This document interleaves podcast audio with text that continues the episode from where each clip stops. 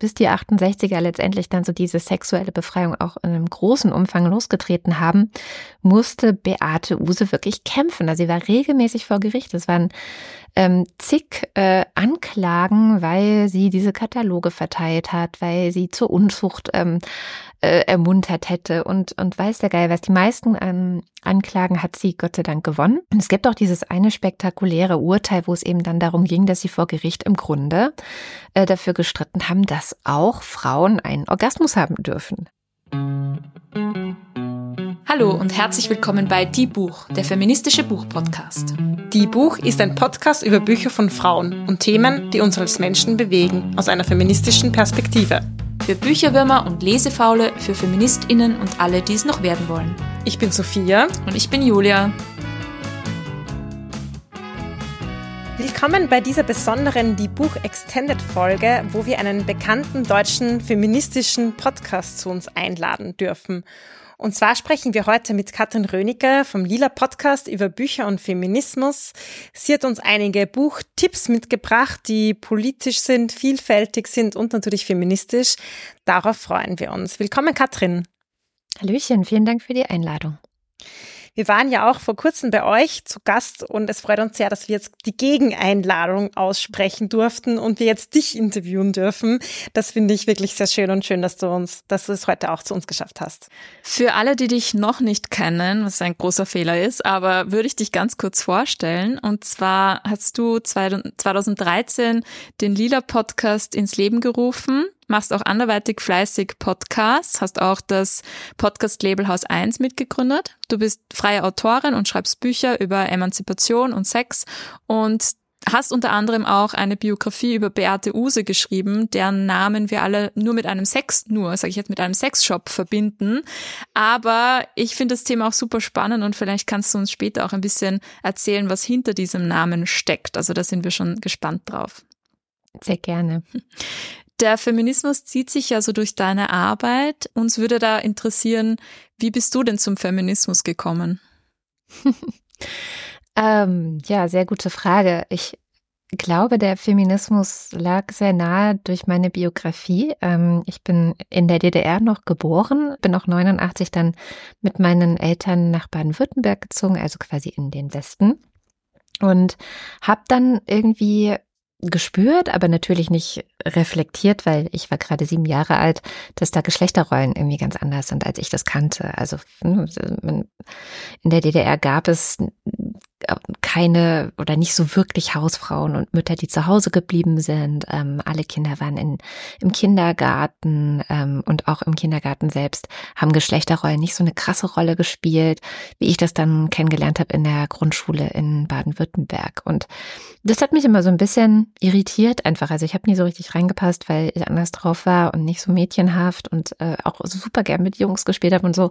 Also so ging das irgendwie schon los, dass mich das Thema interessiert hat und so richtig richtig politisiert wurde das dann bei mir erst ähm, in der Grünen Jugend. Also ich bin mit 18 der Jugendorganisation der Grünen hier in Deutschland beigetreten, weil ich mich politisch engagieren wollte und ähm, ich weiß, für alle, die es nicht wissen, die haben halt auch wie die, wie die Mutterpartei eine Frauenquote. Und äh, über diese Frauenquote ähm, wurde dann alle paar Jahre diskutiert, weil so eine Jugendorganisation hat eine starke Fluktuation. Leute wachsen raus, junge Leute wachsen nach. Und man musste dann immer wieder neu rechtfertigen, warum es eine Quote für Frauen in verschiedensten Ämtern und Positionen gibt, warum das sinnvoll ist, warum die Sozialisation von Frauen und Mädchen anders ist und so weiter und so fort. Und so habe ich quasi meine ersten feministischen Debatten geführt und ähm, ja, mich da auch immer wieder, immer mehr, also ich war selber gar nicht so feministisch, als ich da hingekommen bin, aber habe eben dann sehr viel auch gelernt über die Argumentation und irgendwann dann auch, warum die Frauenquote wahrscheinlich wirklich noch sinnvoll ist in dieser Gesellschaft. Ja, so bin ich eigentlich dazu gekommen, habe dann irgendwann auch angefangen, viel zu schreiben, also auch dann über die grüne Jugendzeit hinaus, ähm, viel mit in dem Themenbereich einfach geschrieben, bin irgendwann zur Mädchenmannschaft dazu gestoßen 2008 ähm, war das, wo ich, also vor 15 Jahren schon, wo ich Susanne Klingner kennengelernt habe, mit der ich eben bis heute zusammenarbeite bei Haus 1, aber auch beim Lila Podcast. Was war die Mädchenmannschaft? Ein feministisches Blog, ein deutsches feministisches Blog, so ein ähm, Kollektiv, das da dahinter stand, also mehrere Personen, die aus verschiedensten ja, gesellschaftlichen Bereichen oder über verschiedenste gesellschaftliche Bereiche äh, mit der feministischen Brille so geblockt haben. Sehr alltagstauglich, sehr fresh für die damalige Zeit. Also es war auch so, mhm. wir hatten hier kurz davor erst eine Debatte, ähm, die Thea Dorn losgetreten hatte, dass man das böse F-Wort, also Feminismus, nicht mehr sagen könnte. Äh, sie hatte so, ein Buch geschrieben, F-Klasse, also äh, Frauen, die super sind oder so. Ähm, und, und hatte auch abgerechnet mit äh, Alice Schwarze, aber auch mit dem ganzen Feminismus. Und im Grunde war es dann notwendig, zumindest hier in Deutschland, wieder so ein bisschen eine Lanze zu brechen für Feminismus und zu sagen so, hey, wir sollten das Wort eben nicht aufgeben, sondern dahinter steht einfach so eine lange Geschichte und so viele Kämpfe auch von Frauen auf der ganzen Welt, die sich unter diesem Begriff vereinen. Lass uns den nicht ähm, einfach so wegwerfen, wie Thea Dorn das vorschlägt. Und das, äh, ja, in diesem, in diesem Fahrwasser unter dieser Prämisse stand eigentlich so dieses Blog. Mhm. Ja, und im Lila Podcast zeigt er ja auch, warum Feminismus immer noch notwendig ist. Der legt da durchaus den Finger auch in diverse Wunden unserer Gesellschaft, die zeigen, Geschlechtergerechtigkeit ist leider noch keine Realität, zumindest für ganz viele Menschen. Und mich würde es interessieren, den Podcast gibt es jetzt seit zehn Jahren. Und ich habe mal irgendwo so eine Statistik gelesen, die, wie, wie viele Folgen der Durchschnittspodcast hat in einer Zeit, wo es ja doch viele Podcasts gibt. Ich glaube, es waren so zehn Folgen. Euch gibt's jetzt zehn Jahre. Das ist ja schon sehr beachtlich. Und ja, wie hat sich dann vielleicht auch das feministische Podcasten über diese Zeit geändert? Gab es da Änderungen auch in den Themen? Ich meine, ihr habt da auch euer Team geändert, aber wenn du jetzt so zurückdenkst an die Anfangszeit und ja, gibt's da was, wo du sagst, das ist gleich geblieben und gibt's da Dinge, wo du sagst, das hat sich schon sehr stark verändert? Ja, was glaube ich gleich geblieben ist, ich weiß nicht, könnt ihr mal sagen, ob das, äh, ob ihr das auch bestätigen könnt, ist, also als wir geblockt haben, als wir geschrieben haben zu den feministischen Themen, da gab es wahnsinnig viel Hass, also Hasskommentare und ähm, ich glaube, wir hatten tausende Hasskommentare bei uns im Blog, die wir nicht freigegeben hatten. Und es war immer so eine sehr hitzige Debatte und, und alle waren irgendwie wütend und es war irgendwie, ja, es war anstrengend. Und als wir angefangen haben zu podcasten, ähm, und ich bin darüber, ich bin da dazu gekommen, dadurch, dass ich bei Tim Pritloff in einem sehr langen Podcast über Feminismus zu Gast war, über drei Stunden, ähm, haben wir über Feminismus geredet, haben auch super viele Leute gehört und es gab super viele Kommentare, hunderte Kommentare zu dieser Folge. Und alle waren, ich will nicht sagen, alle waren super nett oder so, also, aber wenn sie kritisch waren, dann auf eine respektvolle Art und Weise, auf eine höfliche Art und Weise. Und ich war total überrascht. Also ich war wirklich, dass ich gedacht habe, okay, so kann das auch gehen.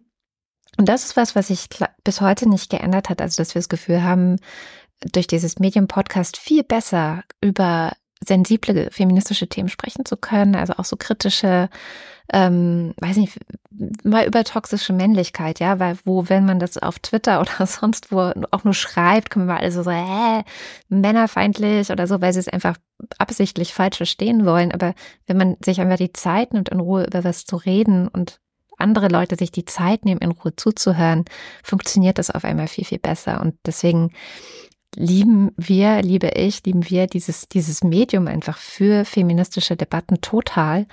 Also es funktioniert für uns echt viel besser als so ziemlich alle anderen ähm, Kanäle, die wir kennen bisher, außer Bücher. Bücher sind genauso toll. Also ich habe immer gesagt, Podcasts und Bücher sind die beiden besten Wege, um in Ruhe einfach ne, Dinge auszubreiten, in Ruhe durchzudenken, einfach sich Zeit zu nehmen, so langsames Denken.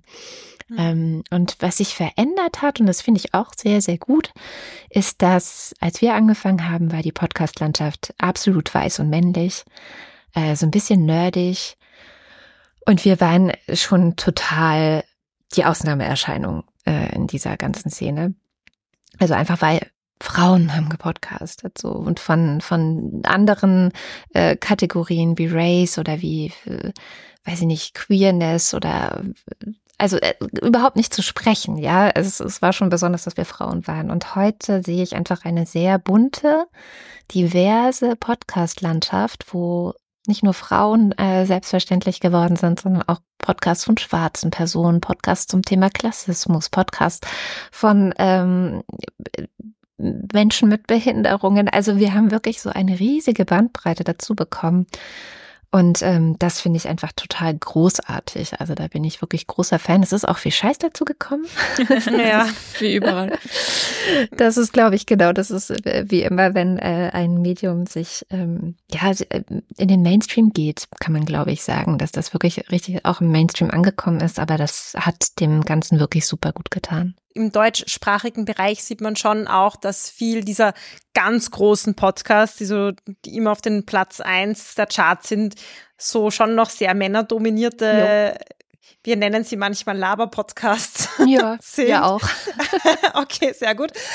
Aber die Vielfalt ist schon gestiegen. Also das, das, das muss ich auch sagen. Jetzt müssen, müssen, müssen sie nur nach, nach oben vielleicht in, in noch mehr in die Breite kommen, die, die dann nämlich auch das Geld abschaufeln, sind dann doch, gibt's dann doch den, den, den Pay Gap auch im, im Podcast, würde ich sagen. Aber ich bin auch begeistert und ich höre mir sehr gern sehr unterschiedlichen Content über Podcasts an. Und ich finde auch deine Analyse sehr spannend dass es vielleicht mit diesem kurzen Medium, ich lese zwei Zeilen und von einem Blog-Eintrag oder von einem Artikel, Zeitungsartikel und dann kann ich schon meine Hasskommentare ablassen. Im Gegensatz zu, okay, ich muss mir da jetzt eine halbe Stunde mindestens Podcast anhören und bekomme vielleicht einen viel breiteren Blick, finde ich, finde ich eine interessante Analyse. Und du hast schon besprochen, Bücher sind ja auch ein tolles Medium. Das finden wir natürlich auch, sonst wären wir kein Buchpodcast. Und ihr habt beim Lila Podcast den Lila Büchersommer veranstaltet und Interviews mit Autorinnen geführt. Nicht nur deswegen kennst du viele großartige Bücher von Frauen und hast uns auch einige mitgebracht. So mhm. zum Beispiel das Buch Solidarität von Natascha Strobel. Worum geht's denn bei dem Buch und was hat dich am Buch oder auch im Gespräch mit der Autorin interessiert? Also Solidarität ist ein, ja, so im Grunde ein Essay. Es ist kein sehr langes, dickes Buch, sondern ein kurzes Buch in der Reihe ähm, Übermorgen erschienen. Äh, von Kremeyer Scheriau. Das ist so ein kleiner Verlag, den ihr bestimmt auch kennt, weil er ein österreichischer Verlag ist. Und die eben in dieser Übermorgenreihe Schlaglichter auf verschiedene äh, Themen, die so die Zukunft betreffen, werfen und ähm, die ich sehr insgesamt sehr gut finde. Also ich hatte dann auch noch gelesen über Freiheit und eine sehr, sehr coole Veranstaltung mit Marlene Engelhorn über das Thema Geld, die auch also zum Thema Geld ein so ein solches Buch geschrieben hat. Kann ich auch sehr empfehlen. Und Solidarität hat mich ähm, vor allem interessiert, weil es für mich so ein zweischneidiges Thema lange, lange war und jetzt aber inzwischen auch tatsächlich nicht mehr ist. Ähm, und weil ich Natascha Strubel schon lange sehr toll finde und ähm, ähm, immer gewartet habe, dass ich sie endlich mal in einem Podcast kriege. Natürlich, es war ein guter Anlass dafür. Und in dem Buch geht es letztendlich, das hat sie dann auch in dem äh, Gespräch zugegeben, sehr viel um eine Problemanalyse unserer Zeit, also die Krisen, die gerade stattfinden und aber auch dieser Vormarsch des Faschismus in verschiedenen Ländern, auch bei uns, ähm, und was man eigentlich tun kann. Und ähm, sie durfte aber nicht über Faschismus schreiben, also der Verlag fand wohl, es sollte ein etwas vielleicht positiveres Wort vorne auf dem Cover riesengroß draufstehen und nicht Faschismus. Ähm, deswegen hat sie sich entschieden, sozusagen das Antidot zum Faschismus als Thema zu, äh, zu nehmen und das ist eben die Solidarität.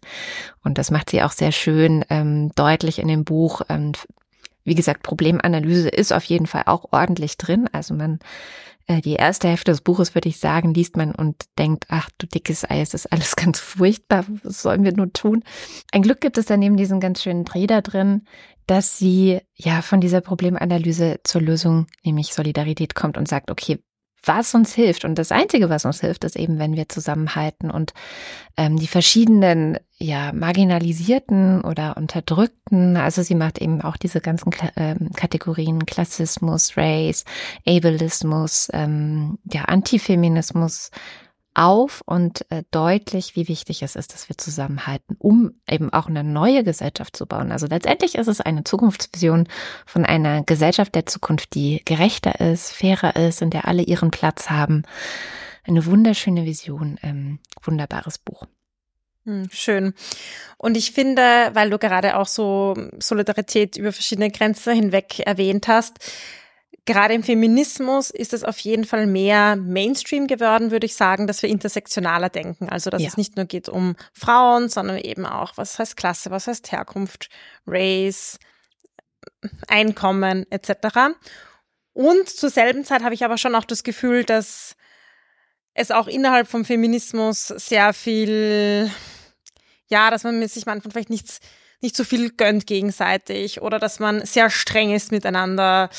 Ähm, auch, ich würde sagen, Vereinzelung und irgendwie Neoliberalismus schlägt sich ja auch auf den Feminismus wieder in meiner Wahrnehmung. Wie würdest du sagen, steht es denn mit der feministischen Solidarität?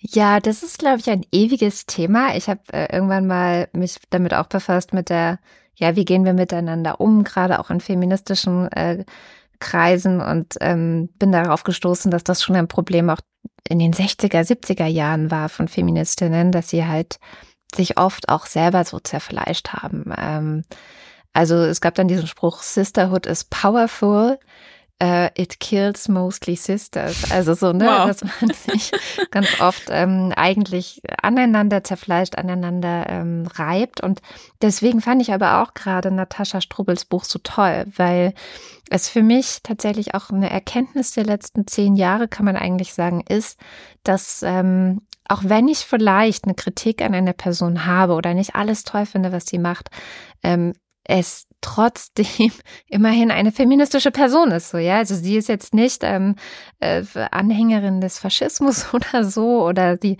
ähm, ja, also wir kämpfen für eine ähnliche Sache, wo, wo es vielleicht im Detail noch Verbesserungsbedarf gibt und den gibt es ja immer. Also auch ich habe ja noch total viele Dinge, wo ich merke, ich muss lernen, ich muss lernen, ich muss lernen und das hört einfach nicht auf seit 15 Jahren oder so.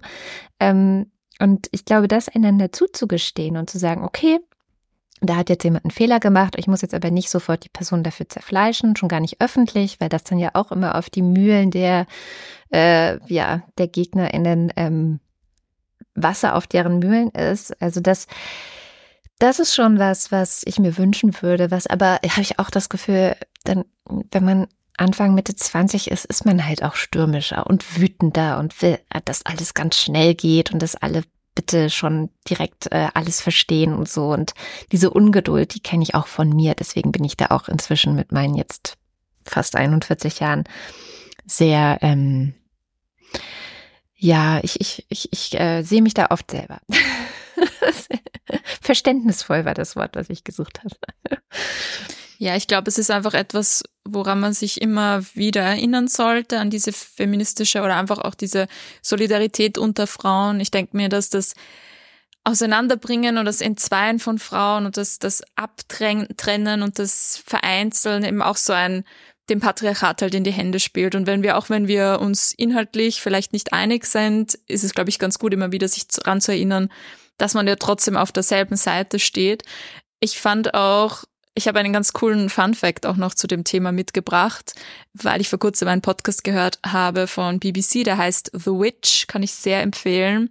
Fand ich super spannend und zwar ging es da um die Entwicklung des Wortes, also in einer der Folgen ging es um die Entwicklung des Wortes Gossip, was wir ja so als Klatsch und Tratsch irgendwie übersetzen könnten und dass das eigentlich früher eine ganz andere Bedeutung hatte, nämlich eine sehr solidarische unter Frauen. Und zwar hat man da Netzwerke von Frauen oder Frauenfreundschaften eigentlich als Gossips bezeichnet. Und erst über die Zeit hat es so eine negative Konnotation bekommen, weil diese Frauennetzwerke natürlich auch, ich sag mal, Macht hatten. Also in, auch innerhalb des Familienkonstrukts vielleicht, wenn sich Frauen untereinander zusammenschließen, dann kann das durchaus eine einen destabilisierenden Effekt geben, auch für ein patriarchales System. Und ähm, das hat dann so eine negative Konnotation bekommen, dass es eigentlich was Schlechtes ist, dass wenn Frauen bösartig klatschen und tratschen und auch gegeneinander arbeiten, aber eigentlich ähm, bezeichnet das was sehr Solidaris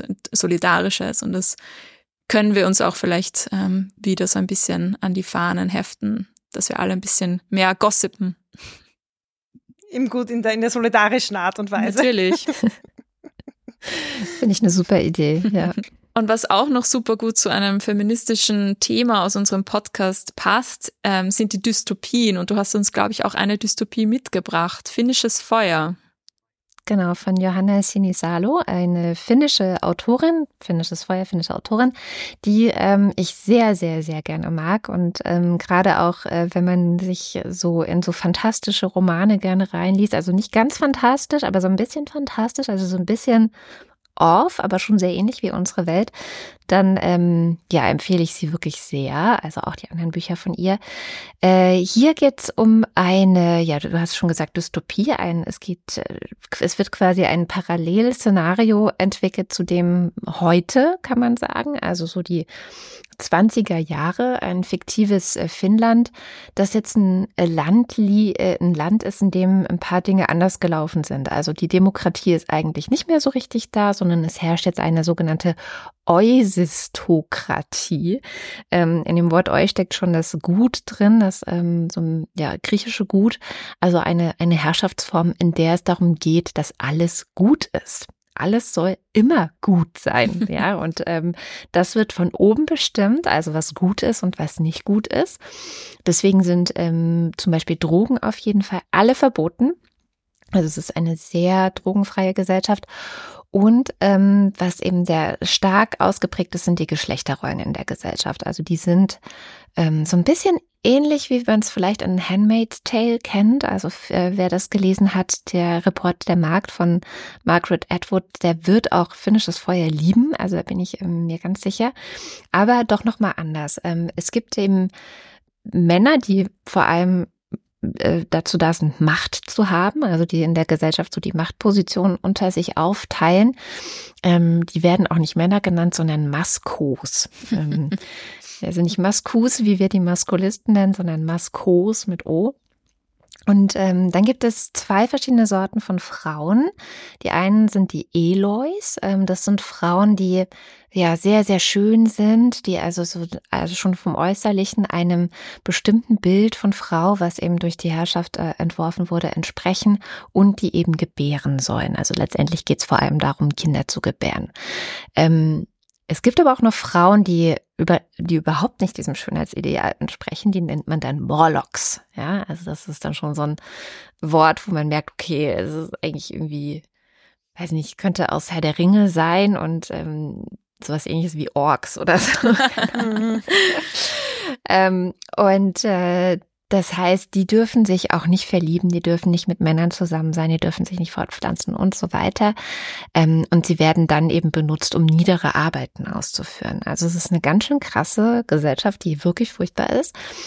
Ähm, und weil natürlich keine noch so krasse äh, tyrannische Herrschaft es schafft, alle zu unterdrücken, gibt es dann noch so einen Untergrund. Also im Untergrund wird dann zwar nicht mit Drogen gehandelt, aber mit Chilis, deswegen finnisches Feuer. Ähm, die Leute kriegen dann über Chilis und über diese Schärfe in Chilis dann ihren Kick. Und ähm, genau, und das Ganze ähm, ist dann so ein bisschen der, der Rahmen, in dem die Hauptperson Vera ähm, nach ihrer verschwundenen Schwester sucht. Also das ist die eigentliche Geschichte. Sie lebt also in diesem furchtbaren Finnland und ihre Schwester ist verschwunden schon sehr lange und ähm, sie möchte sie eigentlich gerne suchen. Sie kämpft aber auch mit Depressionen und sie ähm, ja will sich auch nicht, eigentlich nicht von diesem Regime unterdrücken lassen. Also sie will eigentlich weder eine Eloy sein noch eine Morlock. Also sie will keine Kinder kriegen, aber sie will auch keine niederen Arbeiten machen. Und ähm, ja, zu viel will ich auch gar nicht spoilern. Also sie geht eben auf die Suche nach der Schwester. Sie kämpft sich irgendwie so durch diese, durch diese Gesellschaft, hat auch Unterstützung ähm, von einem, von einem Mann, der ihr dabei hilft, ähm, die Schwester zu suchen, aber eben auch so ihre Unabhängigkeit eigentlich ähm, in so einer, in so einem Untergrund, in so einer Nische ähm, zu bewahren. Und ja, also es ist auf jeden Fall mega spannend die ganze Zeit. Furchtbar, gruselt sich. Also wer es gerne ein bisschen gruselig mag, weil es eben gerade auch äh, jetzt, wenn man, also das Buch ist schon, ist schon relativ alt, ich weiß gar nicht, bestimmt fast zehn Jahre alt oder so. Und, ähm, und ähm, wenn man jetzt heute schaut, was in den USA so an Politiken passiert, auch frauenfeindliche Politiken und eben auch in Bezug auf ähm, reproduktive Rechte ja sehr, sehr krass, dann ähm, ja, hat es fast schon ein bisschen, ein bisschen was Prophetisches an manchen Stellen. Hm, das finde ich auch das Spannende bei Dystopien, dass sie Gesellschaften entwerfen, die uns auf den ersten Blick natürlich total extrem vorkommen, irgendwie total unrealistisch, aber sie oft so Ansätze haben, die wir durchaus auch in der realen Welt beobachten oder es in der Geschichte gab. Und das dann weiterzudenken, ist, finde ich, extrem wichtig, bevor man sich auf gewisse Systeme einlässt oder sich denkt, ah ja, das klingt vielleicht ganz interessant. Wir haben auch übrigens Reporter Markt schon besprochen im Podcast und auch The Power oder die Gabe von Naomi Alderman, mhm. auch eine spannende Dystopie. Ja, und wir wollen auch noch ein anderes Buch kommen und das ist ein Buch, das du selbst geschrieben hast, und zwar eine Biografie über Beate Use. Beate Use kennen wir oft von Sexshops und du hast aber in diesem Buch einen anderen Blick auf sie geworfen. Kannst du uns in wenigen Worten erzählen, wer war denn Beate Use und was hat dich denn an ihrem Leben interessiert? In wenigen Worten, wer Beate Use war, ist sehr, sehr schwer, weil sie einfach so viele verschiedene wie wahrscheinlich jede Frau, die so alt wird, ähm, wie sie alt geworden ist, ähm, verschiedene Phasen in ihrem Leben ähm, gehabt hat und erlebt hat. Also 1919 ist sie geboren als Tochter einer der wenigen Ärztinnen, die es in Deutschland zu der Zeit gab. Also ihre Mutter war Ärztin, praktizierende Ärztin, ihr Vater war Landwirt und ähm, ja, ich glaube, allein das ist schon so ein Herausstellungsmerkmal und hat wahrscheinlich auch geprägt, dass sie jetzt nicht so eine typische ähm, Frau von 1919 geworden ist oder so, sondern dass sie so sehr viele Dinge auch ähm, gemacht hat, die zu der Zeit eigentlich Männern vorbehalten waren. Und dazu gehört dann eben auch, das wissen vielleicht einige noch, ähm, dass sie Pilotin war.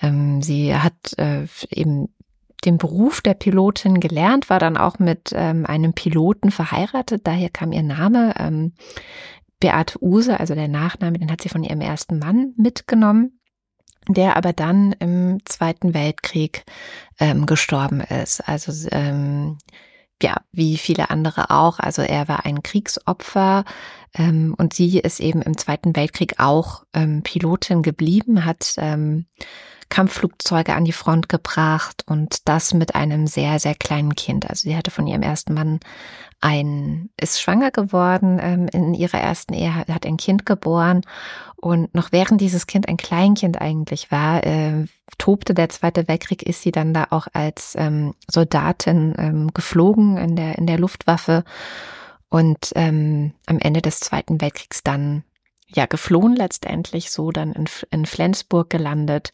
wo die Geschichte, die dann vielleicht wieder alle kennen, die Beate Use Geschichte nämlich gestartet ist. Also, dass sie ihr Geschäft für Ehehygiene, wie man damals gesagt hat, gestartet hat. Wirklich? Das hat man so gesagt?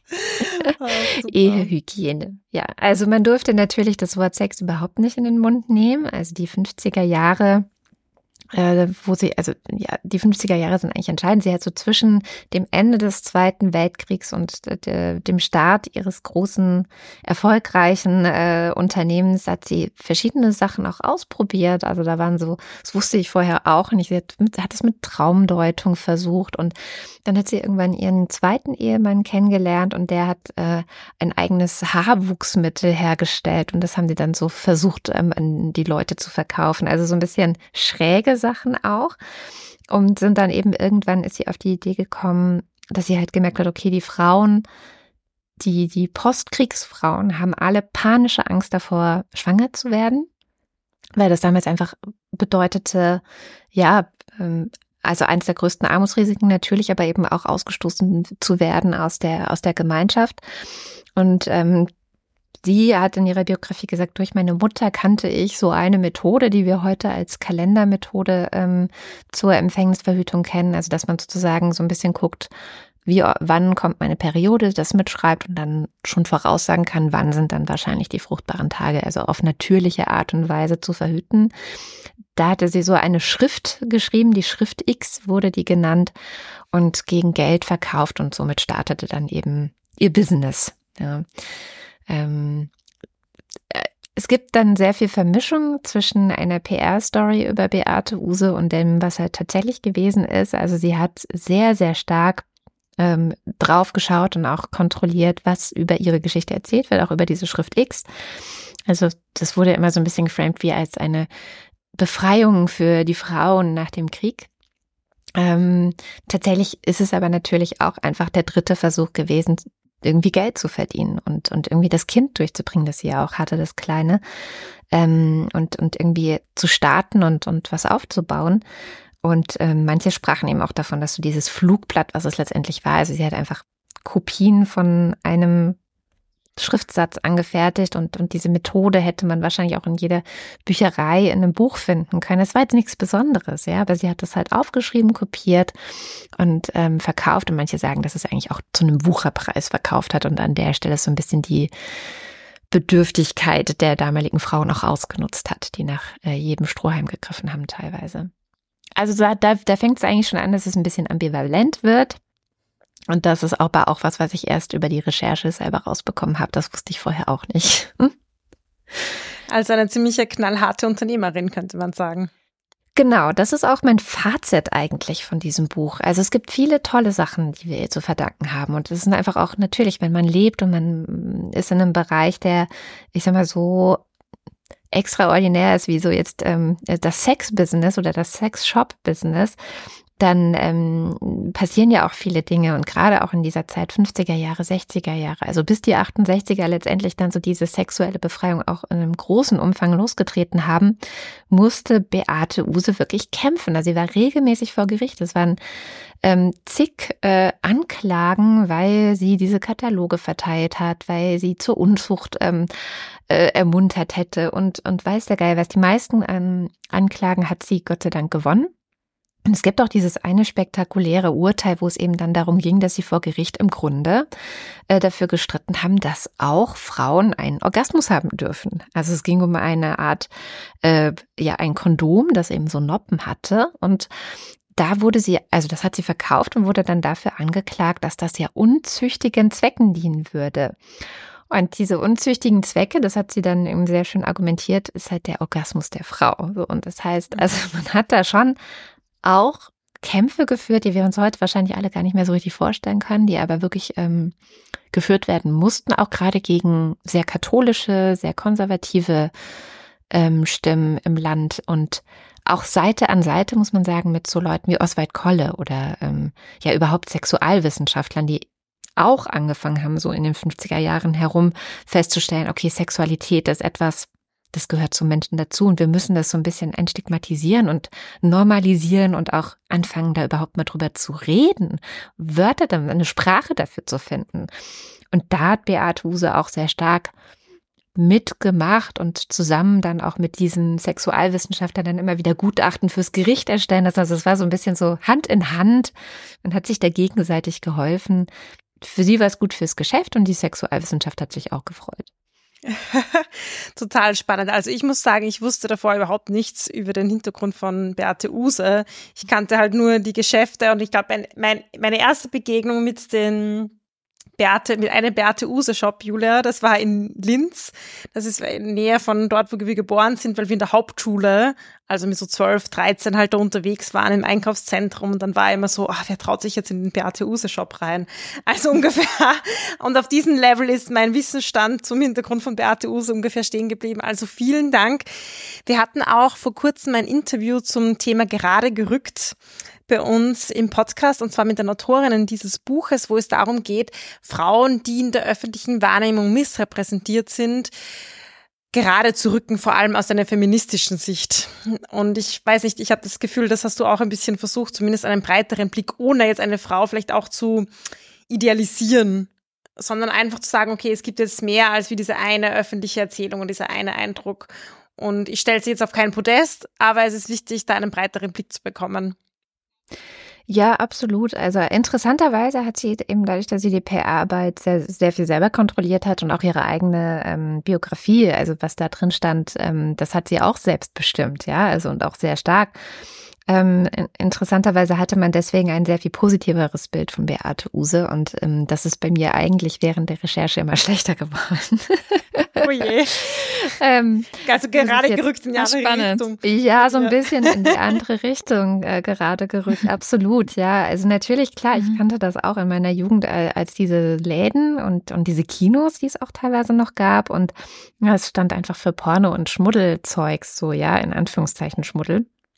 Aber ähm, die Geschichte, die sie eigentlich immer erzählt hat, war eher eine der sexuellen Befreiung und der, dass Lust nichts ist, worüber man sich schämen muss und so weiter. Und da gibt es schon, finde ich, gerade aus feministischer Perspektive eine Diskrepanz, weil es eben ähm, kein frauenzentrierter äh, und kein frauenorientierter oder von Frauen gemachter ähm, Sexshop war irgendwann. Also es ist auch in der Geschichte begründet, dass eben ihr Sohn, der eine ganz andere Herangehensweise hatte äh, als sie, dieses ganze Geschäft übernommen hat. Und dann haben, hat plötzlich so ein Male Gaze da Einzug gehalten. In alles. Also in die Pornos, in die äh, Sextoys, in die Zeitschriften, in die Bücher und Geschichten. Also es gab dann diesen, den es bei Beate Use, als sie es selber gemacht hat, noch gab, gab es so einen ganz freundlichen, zugewandten, liebevollen Ton, der eben auch an Frauen sich sehr stark gewendet hat.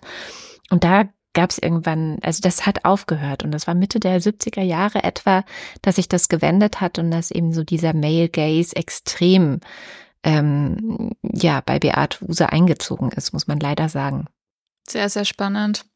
Ja, und eben, dass auch diese feministische Erzählung oder dieses Selbstbestimmungsnarrativ eben sich auch gut verkaufen lässt und dass das in dem Fall vielleicht auch genutzt wurde, auch durch trotzdem einen männlichen Blick irgendwie Frauen als Konsumentinnen halt anzusprechen. Also finde ich sehr, sehr spannend, wie sich das da so vermischt. Wobei, also ich glaube, eines der Hauptprobleme von Beate Use war zum Schluss auch, also die Firma ist ja insolvent gegangen, dass sie die Frauen verloren haben und dass andere Sexshops wie zum Beispiel Orion das auch aus der Familie hervorging. Also Orion, der Sexshop, ist einer der oder ist der Adoptivsohn von Beate Use gewesen, der das weitergeführt hat. Und die haben sich halt viel mehr den Frauen auch zugewandt und haben es dadurch geschafft zu überleben. Ne? Und ähm, mhm. insofern hat sich einfach auch die Gesellschaft natürlich anders entwickelt.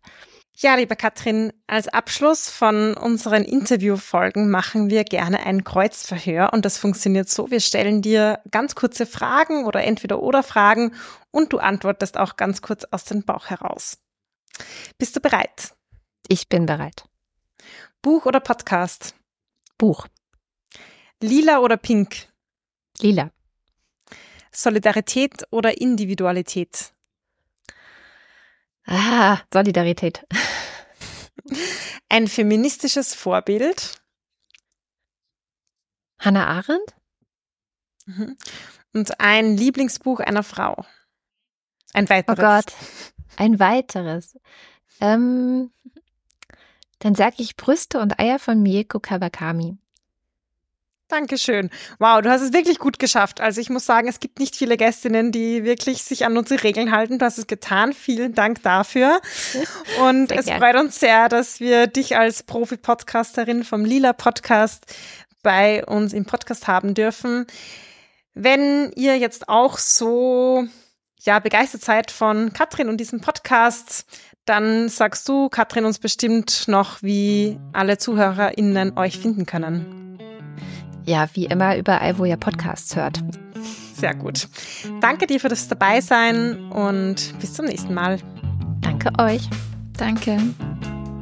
Das war Die Buch, der feministische Buchpodcast. Ihr könnt unsere neuen Folgen jede zweite Woche auf unserer Website www.diebuch.at finden oder in eurer Podcast-App. Folgt uns außerdem gerne auf Instagram, Facebook und Twitter. Wir freuen uns immer über euer Feedback sowie angeregte Diskussionen.